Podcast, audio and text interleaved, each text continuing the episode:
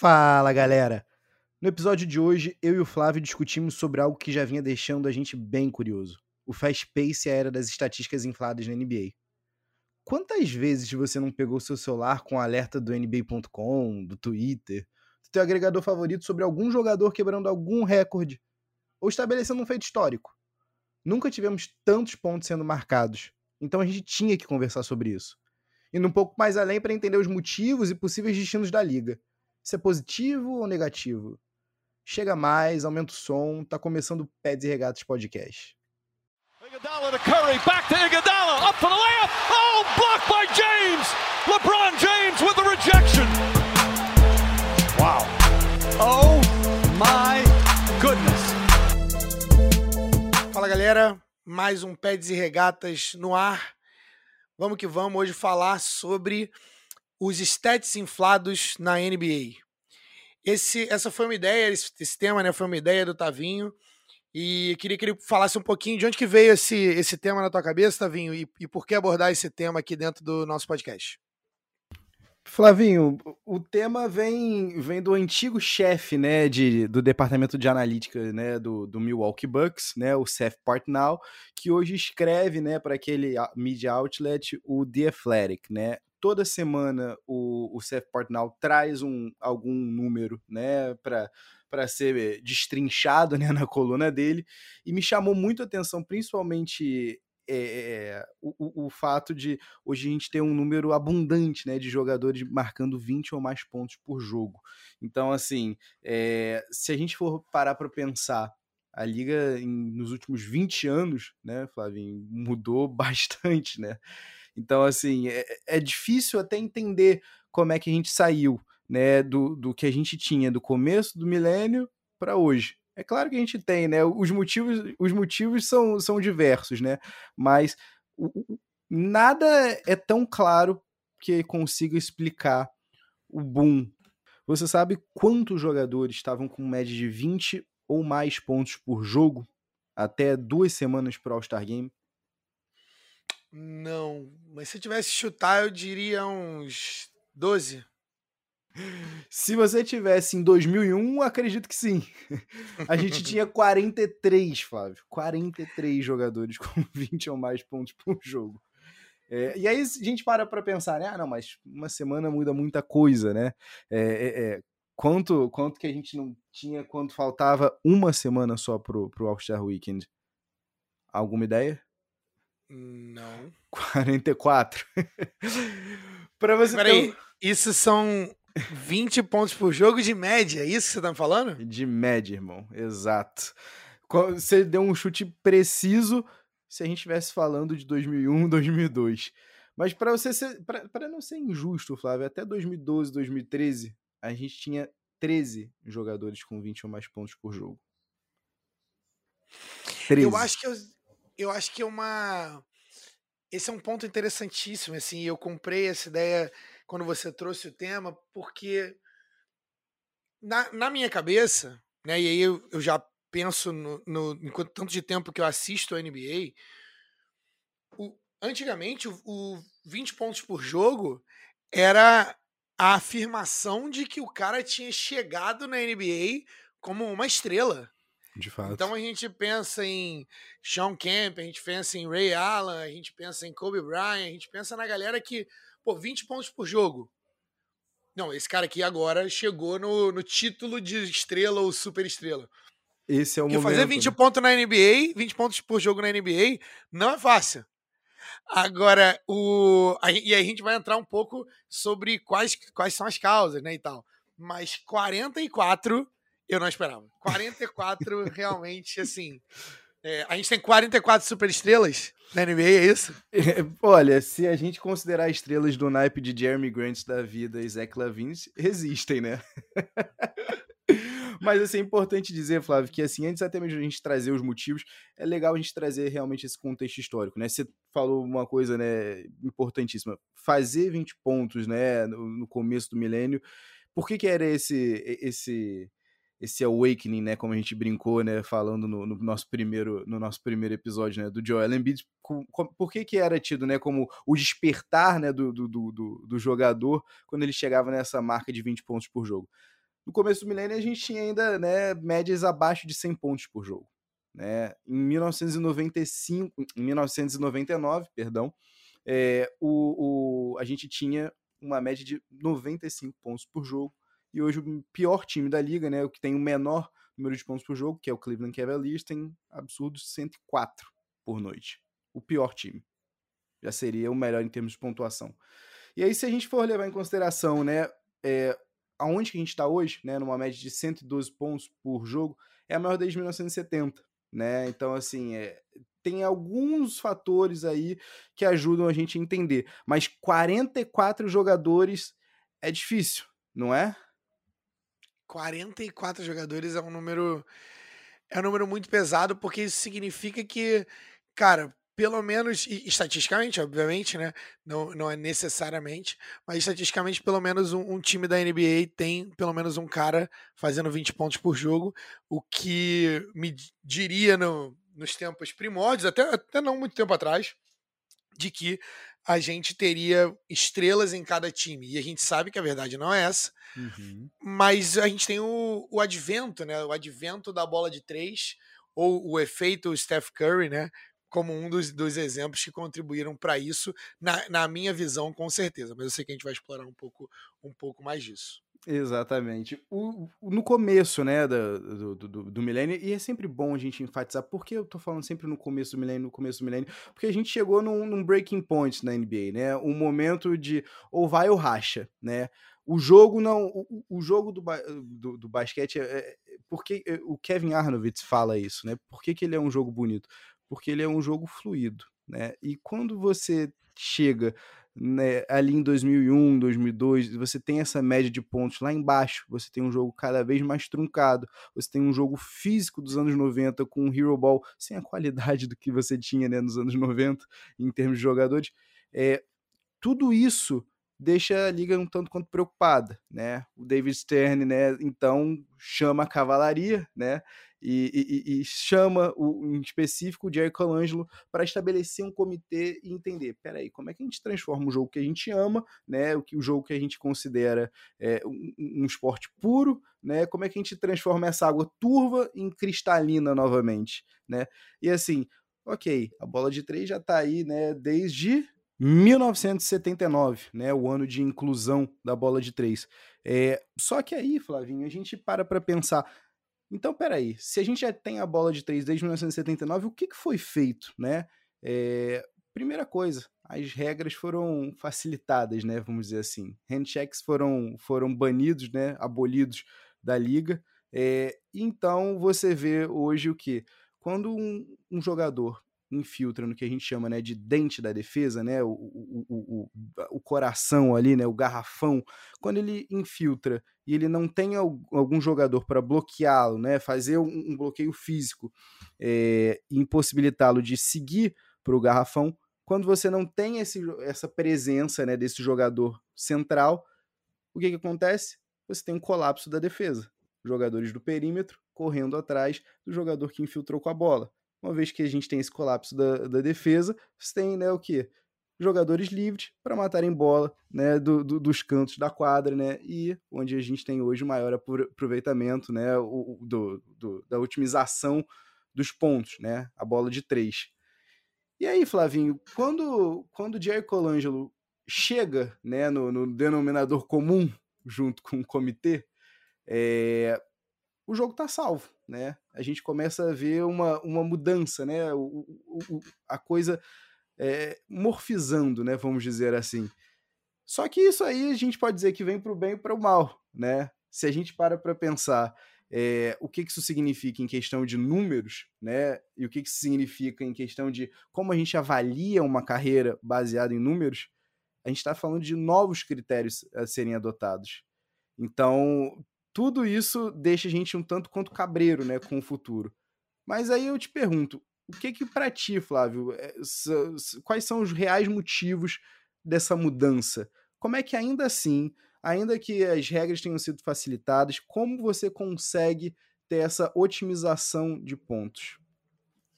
Primeiro, é, excelente contextualização histórica, essa aula de história que a gente está tendo aqui em basquete, com o nosso amigo Tavinho Ribeiro.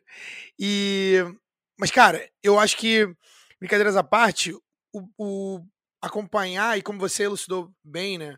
Acompanhar a evolução do basquete desde que eu me entendo por gente, e depois sendo um admirador do jogo, é, estudar e, e ver jogos antigos e tudo mais, a gente consegue traçar uma clara evolução do jogo de basquete. Né? Ele oscilou e, e os comissions, né, os commissioners, eles é, tiveram um papel importante, tanto ou a, a deixar é, e serem apáticos né, e deixar o, o jogo se coordenar sozinho, né, e se estabelecer e se estabilizar sozinho, ou ten, não tendo medo de serem ativos na, na, na, intervir quando o jogo precisa de ajuda de alguma forma.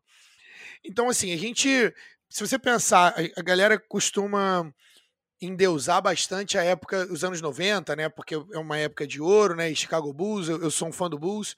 Mas, assim, se você for pensar bem, ninguém queria ver um jogo o, como. E eu sei porque eu vi, né? Um jogo igual Chicago Bulls e Indiana Pacers e, ou é, Indiana Pacers e New York Knicks, onde o jogo era 85, 87 e tinham 47 lances livres.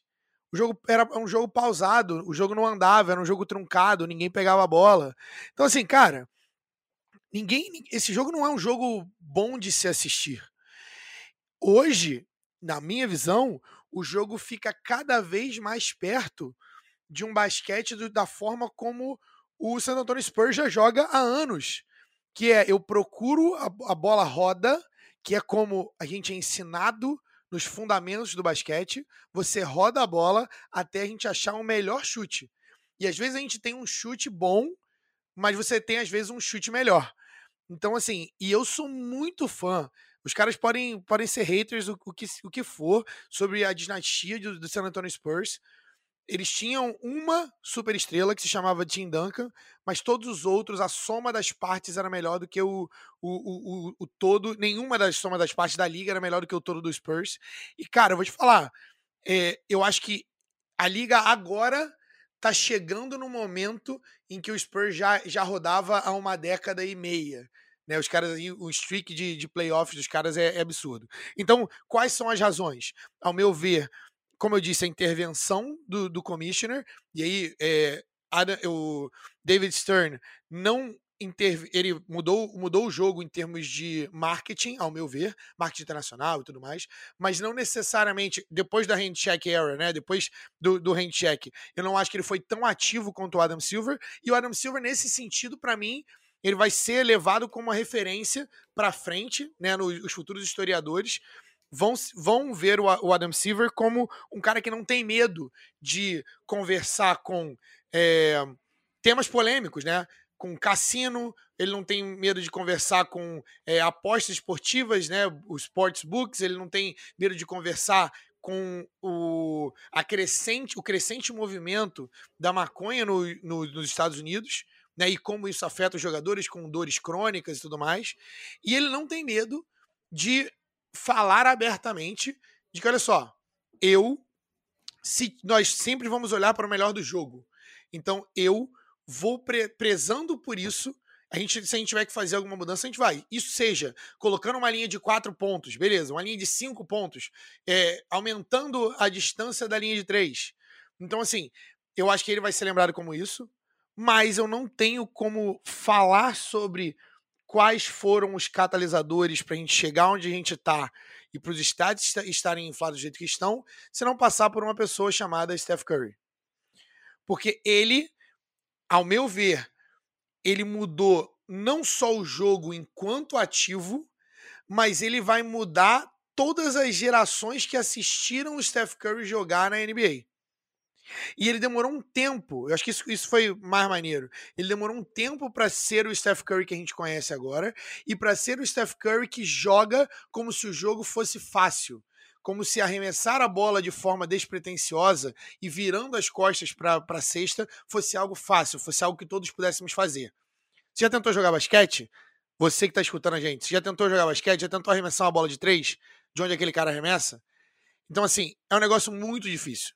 Muito difícil. Só que ele faz parecer fácil. Isso é um testamento à ética de trabalho dele, como ele trabalha, e todo mundo que está perto do cara diz que ele é um gênio, ele tem uma mira sensacional, mas que ele trabalha demais para isso. E o Steph Curry, com o advento do Splash Brothers, né, quando o Clay Thompson chega em Oakland, ele, eles acabam mudando o jogo, porque é o conceito de spacing, né, mais espaço dentro da quadra.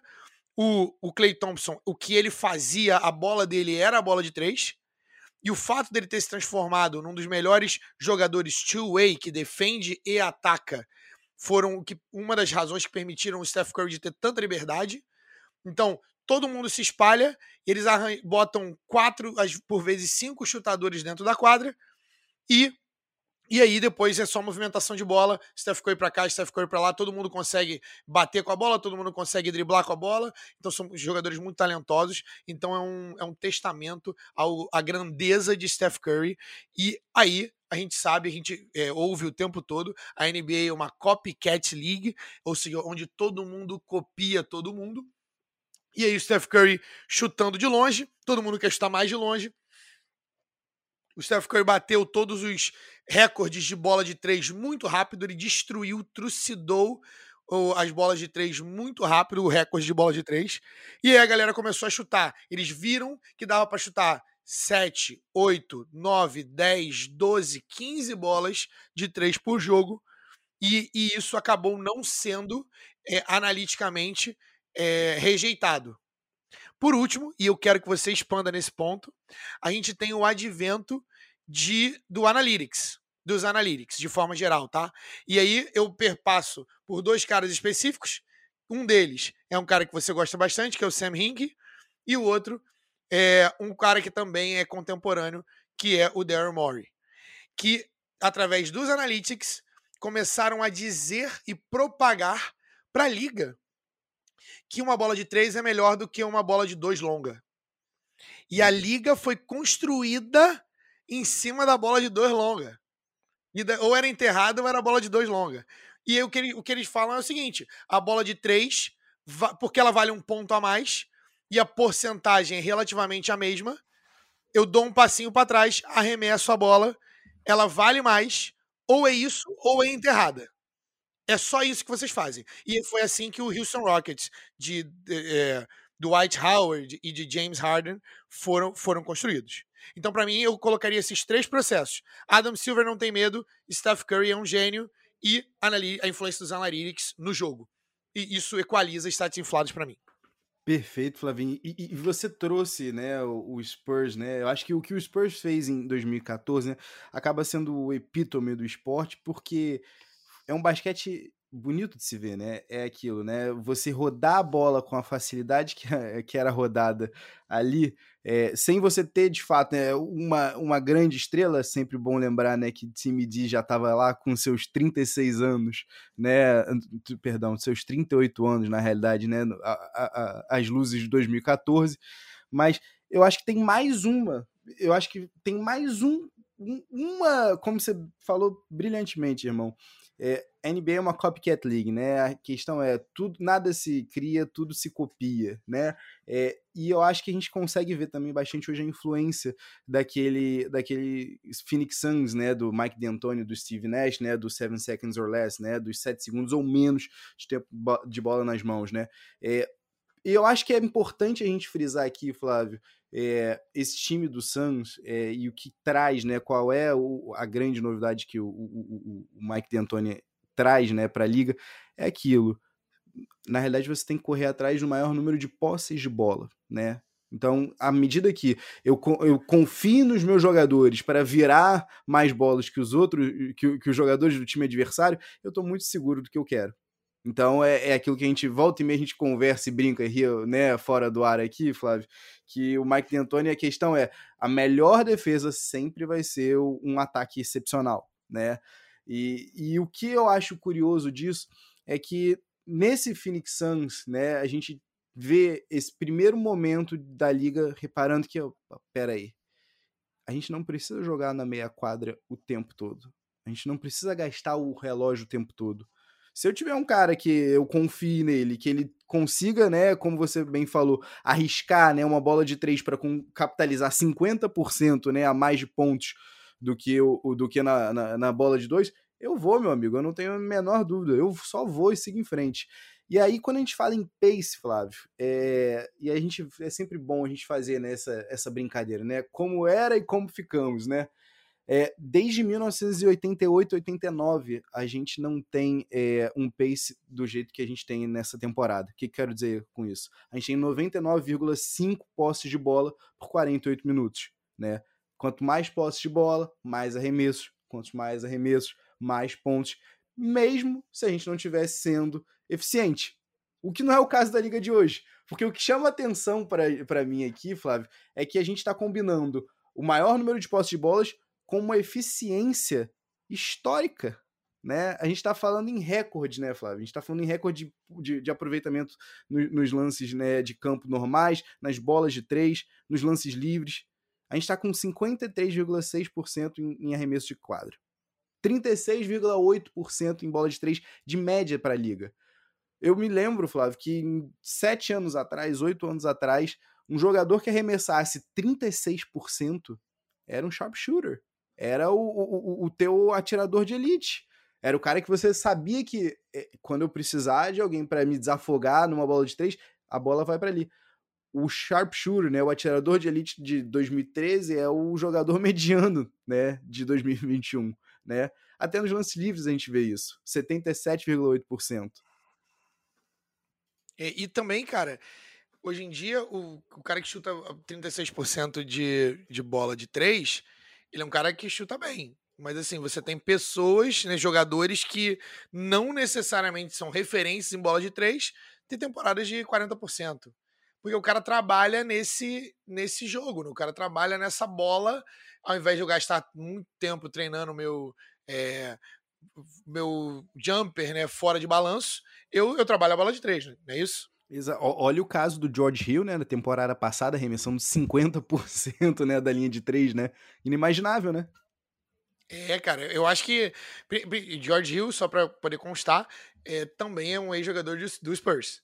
Né? Então o cara sabe, veio no sistema muito legal e já, já, já foi muito, é, muito bem pago na, nessa liga mas ele foi envolvido aí, para a galera que não, não sabe, ele foi envolvido numa das trades mais polêmicas da história, que é quando o San Antonio Spurs mandou ele para Indiana pelo pique de que seria é, viria a ser Kawhi Leonard, né?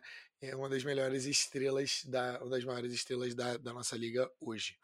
Então acho que é, esse tema ele é fascinante para mim porque a gente tem pessoa, a gente tem jogadores hoje em dia que não seriam talvez estrelas, porque o, o, na década de 90, por exemplo, eles não conseguiriam ficar fora do departamento médico.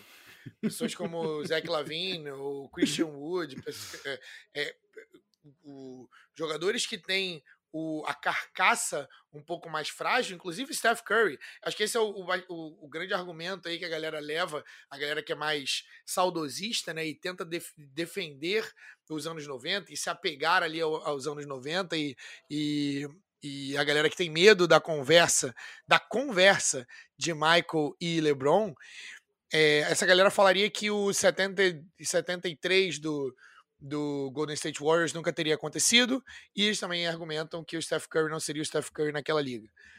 Ok, mas a, é, a liga que ele cresceu era outra, né? E a gente só tem como avaliar os caras dentro das eras. E se você tivesse que comparar né, entre eras, o que você teria também era que fazer uma, um misto das regras entre uma liga e outra. Então talvez o hand check não ficasse, né? O hand check para todo mundo que, que para todo mundo ficar na mesma página, né? A regra do hand check é que você poderia bater na mão do cara e isso não ser uma falta. Né? Então o, o, o, drible tinha que ser muito mais forte, a proteção física do drible tinha que ser muito mais forte.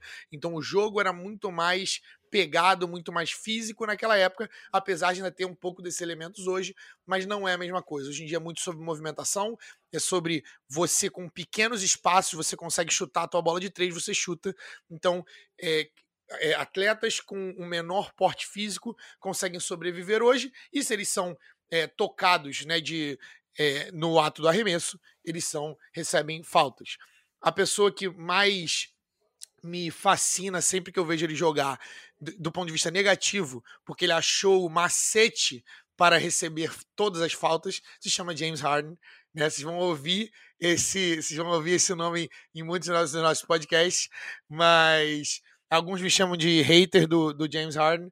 É, talvez seja verdade um pouco, não, não, não fujo dos meus vieses, mas o cara, é, ele achou a maneira de jogar, ele achou o macete. O que, que você acha, Tavinho? Eu diria que você é um fã não declarado, meu amigo. Acredito que seja olha, isso. Olha! quero, quero saber o que, que vocês acham se eu sou um fã não declarado, se eu sonho com o James Harden, tem um post de, pôster dele no meu quarto. É, então, hoje, para mim, cara, é, para mim, eu são é, caiu no, no, na hora certa, né? Aquela tempestade, tempestade perfeita de, de do ambiente ser propício para que esses jogadores é, possam florescer.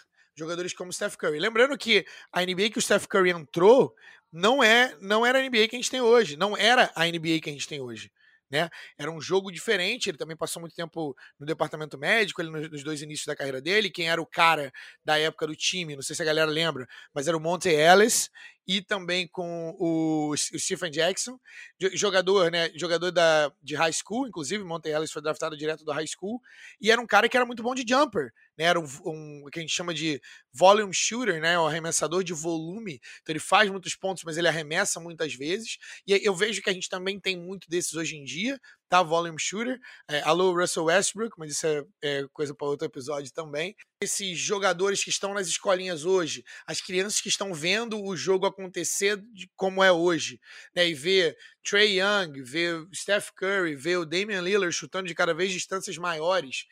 Como é que você vê o futuro do jogo hoje, cara? Com, com esses stats, é para cima ou a gente vai corrigir para outro lado? Ou, ou, o Adam Silver vai querer menos disso dentro da NBA? Como é que você projeta a NBA para os próximos aí 10 anos, por exemplo? Olha, eu, eu imagino que a NBA vai, chegar num, num, naquele, no que a gente brinca, né, e diz que é o, o, o turning point, né, o, o momento que a, ou vai, o ou racha, né, é, eventualmente a, a, liga vai precisar, inclusive, é, é que é aquilo, né, a gente abre com um, com a pretensão de falar sobre as stats infladas, a gente abre um, um caminhão de novos assuntos aqui para se falar, principalmente com relação à bola de três, né? Mas é, é difícil imaginar a liga voltando, né, para trás, né? Seja de, trazendo a linha de três pontos ainda para mais distante, né? Eu não acredito, acho muito difícil mudarem, né? Eu, eu inclusive estava ouvindo um, um podcast natural da Philadelphia, Rights to Ricky Sanchez, e eles estavam comentando sobre a possibilidade de, em algum, de algum momento no futuro, né, ser abordado uma bola de dois valendo três pontos, uma bola de três valendo quatro pontos, né, porque você ainda tem, né, não, são 33,3% a mais, né, é, de, de, eficiência que você conseguiria numa bola de quatro em relação a uma bola de três pontos. Só que aí você entra em um outro debate que se as estéticas já estão infladas hoje, Flávio, da maneira como a gente está jogando com as mesmas pontuações, né, com, com, com, as mesmas delimitações de 40 anos atrás, imagina com uma bola de quatro.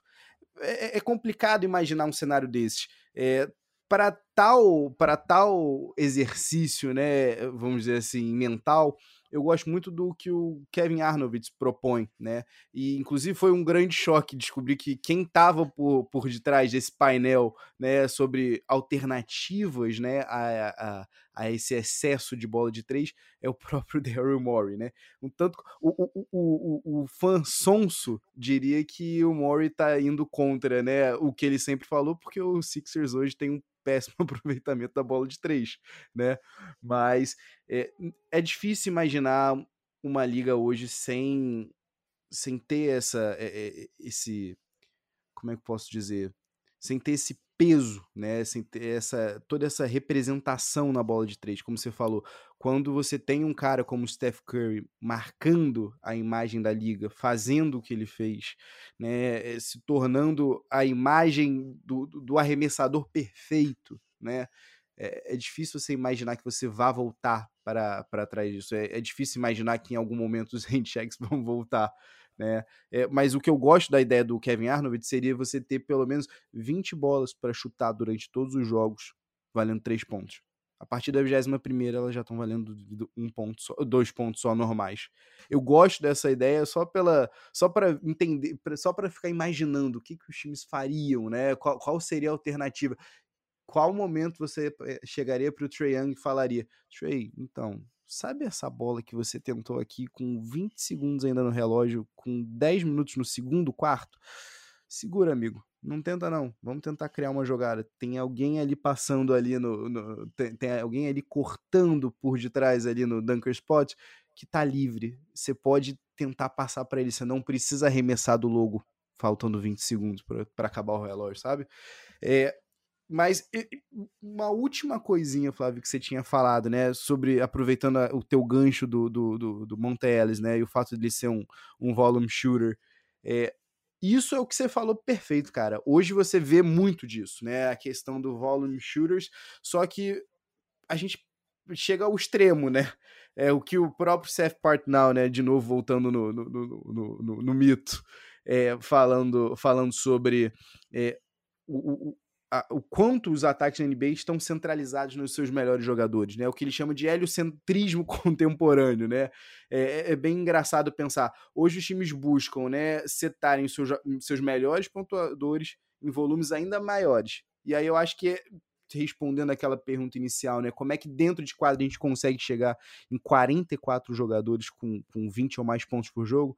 É, é, a combinação dos três. É o número de, de posses de bola por 48 minutos cada vez maior, né? É o jogo cada vez mais frenético, mais acelerado, mais rápido, né? É a eficiência lá em cima como nunca antes na história, né? E é aquilo, né? Você ter os ataques centralizados, moldados, né? Com a utilização de 35 ou mais por cento de jogador X em meio a cinco jogadores numa lineup.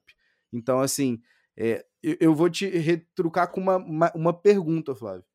Para onde é que a gente vai para você? E se você gosta disso, de verdade? Eu gosto.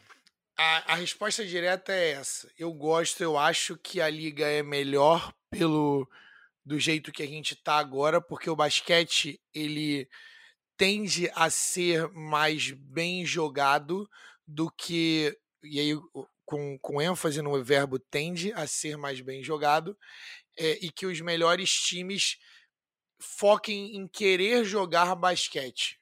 O basquete da forma como ele foi pensado.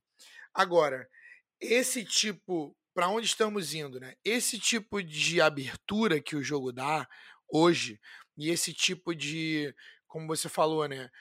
Os stats, a bola direcionada para três, enfim, ele abre precedentes para exploração do sistema. E aí você tem jogadores como é, Trey Young, que não jogam basquete bonito.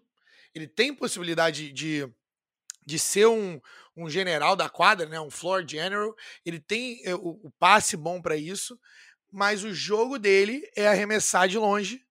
E isso, para mim, não traduz para times vitoriosos como, como um cara como o Trey Young, como seu líder. E não sou eu que estou falando somente, tá? Pergunta para os jogadores, para os amigos deles, para os teammates deles, para os jogadores que estão ali, parceiros de time dele. Os caras não estão curtindo jogar com o cara, estão mentindo? Pergunta para o John Collins. Exatamente. Pergunta para o Kevin Herter, pergunta para o John Collins especificamente, porque o beef foi, foi exatamente com, com os dois ali, né? Então, John Collins, que também era um cara que estava vindo, é um, se eu não me engano, é um dos caras que, se não, se não chegou a 20 pontos, está tá muito perto. E é um cara que está crescendo na liga e que também quer, quer, bola, quer a bola. Né? Mas o, o Trey Young é um cara que tem um volume muito alto, ele acerta bolas. É, assim, impossíveis às vezes de acertar, às vezes você não acredita que ele está acertando essa bola, mas não necessariamente o estilo de jogo que ele faz é, traduz para a vitória. Então, o que, que eu gosto de ver o jogo se o time se comprometer a jogar um jogo bem jogado e aproveitar, saber usar a bola de três no momento correto, tentar achar o melhor passe e rodar e fazer os cuts, né? Fazer, fazer as, as infiltrações, de se mover sem a bola. Eu acho que o jogo de hoje, com mais espaço na quadra, é melhor e mais conduzente a um, a um basquete mais bem jogado e com um League Pass melhor. Defended by Simmons. Is this the dagger?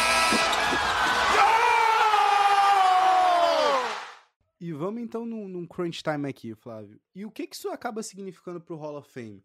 A gente comentou, né, agora há pouco, né? Ah, é impossível a liga adotar uma bola de três, uma bola de quatro, mas ainda assim a gente tá vendo que hoje, com, esse, com esses números, carreiras como a do Mitch Richmond ficam sendo ainda mais questionadas, né? Esse é um tema polêmico, bem polêmico.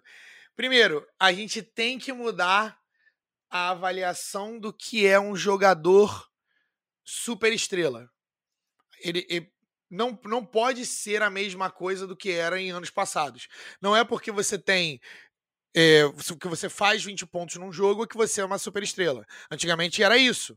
Né? E aí foram assim que criar, a gente criou monstros, né, estrelas como.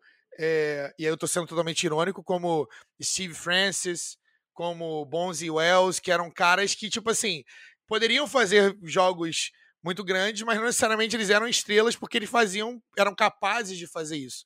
Na verdade, a galera queria jogar um streetball ali e tudo mais. Outro cara que eu, outro cara que eu, que eu gostava de ver, mas que era dessa época também, o Stephon Marbury, que é um cara que tá na China ainda, é, acho que, acho que aposentou. Se não aposentou agora, o maluco é rei na China. é, e ele se recusou a continuar em Minnesota na época, por, por, no auge do Kevin Garnett, porque ele queria um time só dele, ele queria que a bola tivesse com ele o tempo todo, porque ele queria fazer os pontos para que ele pudesse ter um contrato maior. No final, de, no final das contas, é todo mundo querendo correndo atrás do dinheiro. Mas a gente precisa mudar o que é a caracterização de uma superestrela. Esse para mim é o ponto um. E, e parar de dar dinheiro pro cara simplesmente porque ele faz 20 pontos vazios. Porque isso é importante. O que a gente vê de jogadores com que fazem 20 pontos. Ah, não, porque ele tem potencial ali para fazer 20, 25 pontos. Beleza, mas você quer que ele faça 20, 25 pontos e o time é, perca? E, e, o time, o recorde do time seja é, 41 e 41? Então, assim, quantos exemplos a gente não tem disso, né, Tavim? Perfeito. Inclusive, um que eu ia mencionar agora aqui é o próprio Jeremy Grant, né? É, é o famoso é, é bom, bom, de, bom de stats, né? E mal de recorde, né? Complicado. Isso. Bem complicado. Inclusive, ele foi para Pistons para ter um, um, papel maior no ataque. Era um cara que não tinha, nunca tinha batido 20 pontos na carreira e teve uma explosão em termos de stats. Ele e o, Mason Plumlee também foi para Detroit pra, na, na, procura de um papel maior, mas isso não significa que a gente vai, isso vai se traduzir em, em um recorde bom, porque o cara não, não é porque não é que é um, ele não mereça fazer aquilo ali. Não é um stat fabricado, mas é porque na ausência de outras pessoas, na ausência de, de é, jogadores mais talentosos, essas pessoas, é, esses jogadores, eles acabam tomando a rédea. E por último, sobre o ponto sobre Roda Fama, a gente, primeiro, para mim o Roda Fama tá muito fácil de entrar. O Roda Fama tá muito fácil da NBA, todo mundo entra, tá? Eu, é, a gente tem, a gente consegue ter argumentos discutíveis sobre, o, sobre jogadores que entram no Hall da Fama. E porque senão a gente vai ter facilmente o, o, nessa proporção, nessa projeção, a gente vai ter jogadores com 30 mil pontos, batendo 35 mil pontos numa carreira e quebrando recordes né, de jogadores sensacionais da nossa história, da história da liga, mas que não necessariamente merecem, é, merecem estar no Hall da Fama. Eu também não acho, eu também não sou extremista, dizer que ah, só tem que entrar no Hall da Fama quem ganhou o título. Porque tem gente que ganha título e não tem nem que passar para perto do Hall da Fama. E o Donis Haslam, gosto muito dele, muito legal, deve ser um, um, um jogador muito bom dentro do, do, vestiário, mas, cara, não, não dá para você ser Hall da Fama porque você ganhou o título, entendeu? Então é isso que eu acho sobre Hall da Fama e para onde o jogo tá indo. Então quer dizer que para você Norris Cole e Mario Chalmers não entram? essa, essa pergunta já deveria estar tá pronta, já, o não já deveria vir junto. É, cara, é, é, é, isso aí, cara, é, que você falou é, é, importantíssimo, Flávio, a gente mencionar. Você realmente quer que o Jeremy Grant seja o seu maior pontuador, né? É aquilo, são coisas que você se questiona. Você vai até onde quando você tem um jogador como Jeremy Grant sendo seu, seu principal seu principal astro, né? E é aquilo que é, é fundamental a gente entender. Hoje na NBA, é, os números estão ali para alguém pegar. Alguém vai ter que somar os pontos para aquele, daquele time invariavelmente alguém vai ser o responsável por aquela pontuação.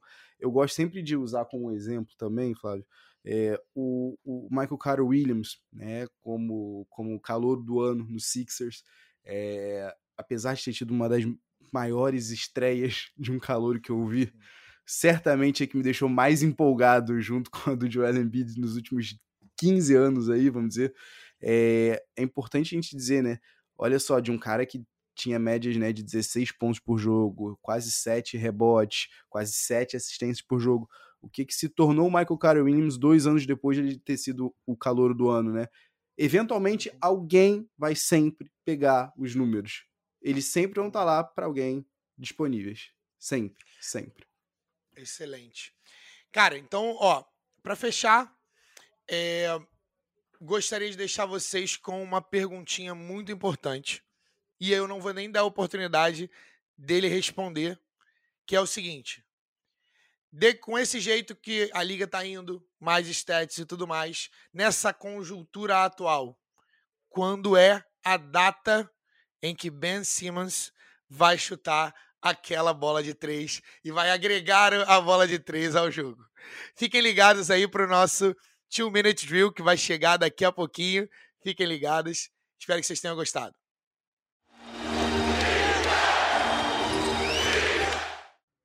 Muito bem, pessoal, chegamos nós aqui então ao nosso 2 Minute Drill. Para fechar o episódio de hoje, eu queria comentar com vocês sobre a frustração do torcedor no Twitter e também queria indagar: será que é possível um indivíduo que tenha sido draftado há mais de 35 anos atrás ainda está em atividade por alguma franquia na NBA? Esquisito, né? Mas assim, é isso que o torcedor do Knicks tem dito pelo Twitter. Depois do terceiro e último jogo contra o Philadelphia 76ers, que terminou com a vitória da franquia da Filadélfia por 101 a 100 na prorrogação, o torcedor nova-iorquino reclamou bastante. Mas para a gente falar desse jogo, para a gente explicar o porquê, a gente tem que voltar para 1984. Mais especificamente o draft de 84. É, é esse draft mesmo, tá? O do Michael Jordan, do Akin Olajuwon, do Charles Barkley, do John Stockton e até mesmo do Oscar Schmidt. E se eu dissesse para vocês que ainda tem uma pessoa dessa classe que tá em atividade, que ainda tá nas quadras da NBA? Eu tô falando aqui da décima escolha do ano, Leon Wood, armador de Cal State Fullerton, 6'3", 185 libras, que hoje tá com 59 anos. Draftado pelo Sixers em 84, Leon Woods teve uma carreira extremamente curta pela NBA, apesar de ter tido um passado bem prolífico e ter sido inclusive medalhista com a seleção americana no PAN e nas Olimpíadas. E por que, que a gente está falando aqui do Leon Woods? A gente está falando aqui do Leon Woods porque em 1996, só 12 anos depois de ele ter sido draftado, ele volta para a NBA, depois de um breve instinto no exterior. Ele volta para a NBA como árbitro. E o que é mais legal de ser visto é a superação do Leon Woods. Porque convenhamos, deve ser um tanto quanto difícil você não se enquadrar numa liga, você não conseguir, pela sua habilidade técnica, se manter nessa liga e você voltar para essa liga para arbitrar os jogos daqueles que costumavam ser os seus rivais dentro de quadra. Ele deve ter ouvido bastante. O próprio Charles Barkley diz que falou bastante para o Leon Woods. Mas vamos voltar aqui então para 2021. Tudo certo? Eu tô falando de Leon Woods porque, depois de 25 anos como árbitro da NBA, a sensação que eu tenho é que o torcedor nova-iorquino descobriu ontem que ele foi draftado pelos Sixers. E o que que acontece? Num jogo onde só tinha ele e o Courtney Kirkland arbitrando, uma vez que a Danica Marshall tinha ficado fora por conta do protocolo de Covid, o torcedor nova-iorquino foi a loucura. Isso tudo pelo finalzinho do jogo. E aí, a gente vai ter que ser sincero, foi potencializado tudo pelo Julius Randle. O Julius Randle, que por sinal foi responsável por dar uma sobrevida pro Knicks nesse jogo, matando uma bola de três que forçou a prorrogação. O que, que acontece é o seguinte: no último minuto do jogo, mais precisamente faltando 6,4 segundos para terminar a partida, o Leon Woods marca uma falta do Julius Randle, e aqui cabe a gente dizer, querido ouvinte, uma falta que de fato aconteceu. Uma loose ball fault no Tobias Harris, que aproveitou o momento de cochilo do Julius Randle para roubar a posição dele e pleitear o rebote ofensivo. E aí o que fica engraçado é que, depois disso, Julius Randle ainda tenta um pull-up jumper at the buzzer, mas infelizmente erra. E para para pensar comigo aqui, meu querido ouvinte. Depois de quatro anos sem ganhar do Sixers, depois de um jogo onde diversas faltas não foram chamadas, mas aí também eu acho que a gente tem que dar um, um certo descanso, porque a, a, o time de arbitragem estava um tanto quanto defasado, não é mesmo? Depois de conseguir dar uma sobrevida, o Julius Randle comete a falta, discorda dela, tenta mais uma vez salvar o Knicks, trazer a vitória para o Knicks e não consegue. Então, meus amigos, na conferência do Zoom depois do jogo, ele vai à loucura. Xinga a arbitragem, diz que eles não estão fazendo um trabalho bom o suficiente. E aí a gente entra na cabeça do torcedor nova-iorquino, que embarca nessa com Julius Randle, que esquece que de fato aconteceu uma falta ali e prefere olhar para o passado e buscar alguma correlação.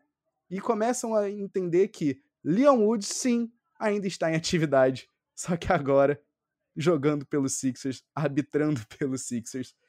O que convenhamos, meus amigos, no 44 jogo da temporada, depois de 25 anos como árbitro, acho difícil.